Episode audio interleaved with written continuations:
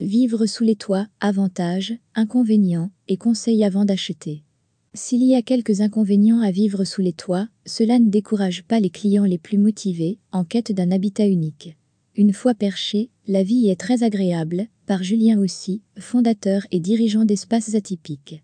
Vivre sous les toits, l'horizon dégagé, une sensation d'espace. L'horizon dégagé, le ciel à perte de vue, une sensation d'espace, la bouffée d'air, qui nous manque parfois en ville. Ce sont tous les avantages qu'offre une vie sous les toits. Que ce soit des chambres de bonne, des anciens greniers, des pentouzes, ces logements ont ceci de commun de nous créer un espace hors du temps et hors de l'effervescence de la ville, en un mot, un espace atypique. Or, ils répondent aussi à un véritable besoin de calme chez les urbains. Alors plutôt que le radical exil à la campagne, d'autres choisissent cet entre-deux. En témoigne l'engouement pour ce genre de logement que nous notons de plus en plus chez espaces atypiques. Des avantages à vivre sous les toits. La vue.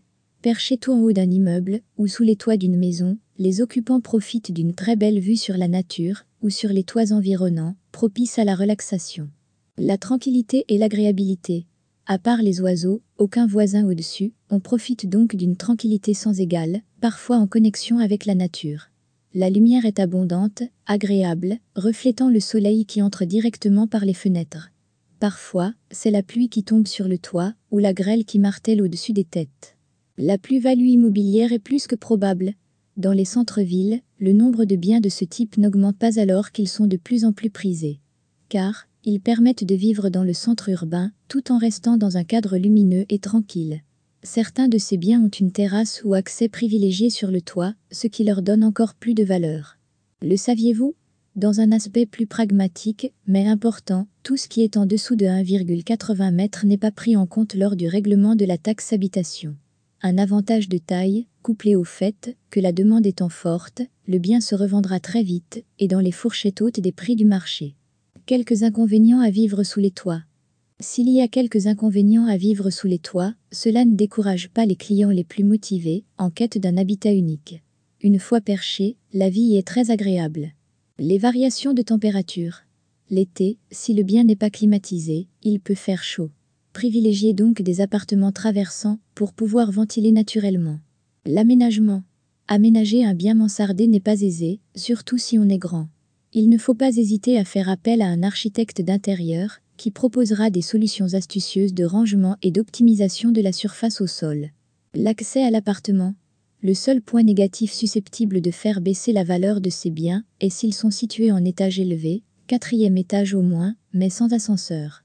L'estimation. Estimer un bien atypique est compliqué. Les surfaces sont variables, la hauteur sous plafond aussi, pouvant varier de quelques centimètres à plusieurs mètres au fêtage. Alors, comment savoir arbitrer cela? Surface non carrée, très grande hauteur sous plafond. Au sein d'espaces atypiques, nos collaborateurs ont une réelle expertise sur ce type de bien. Grâce à notre méthode d'estimation, ils peuvent donner rapidement un prix de marché fiable. Les questions importantes à vérifier avant un achat. Est-ce que la toiture est en bon état? Même si le toit est une partie commune et que son entretien est à la charge de tous les copropriétaires. S'il y a des fenêtres de toit, ont-elles été autorisées par les voisins?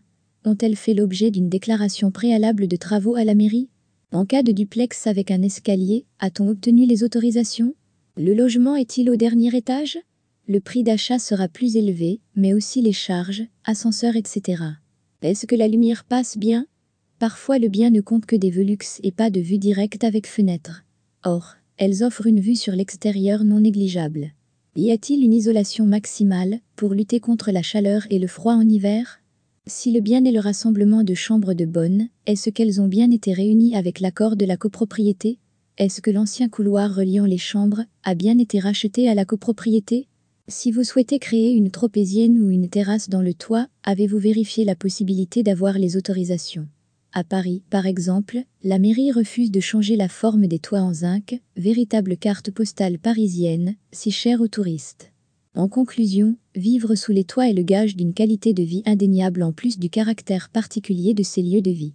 Cela permet aussi de s'isoler de la pollution et des nuisances sonores. Un havre de paix qu'il fait bon créer, au milieu de l'agitation urbaine, toutefois, soyez vigilants, posez-vous les bonnes questions, et faites appel à des spécialistes des biens atypiques.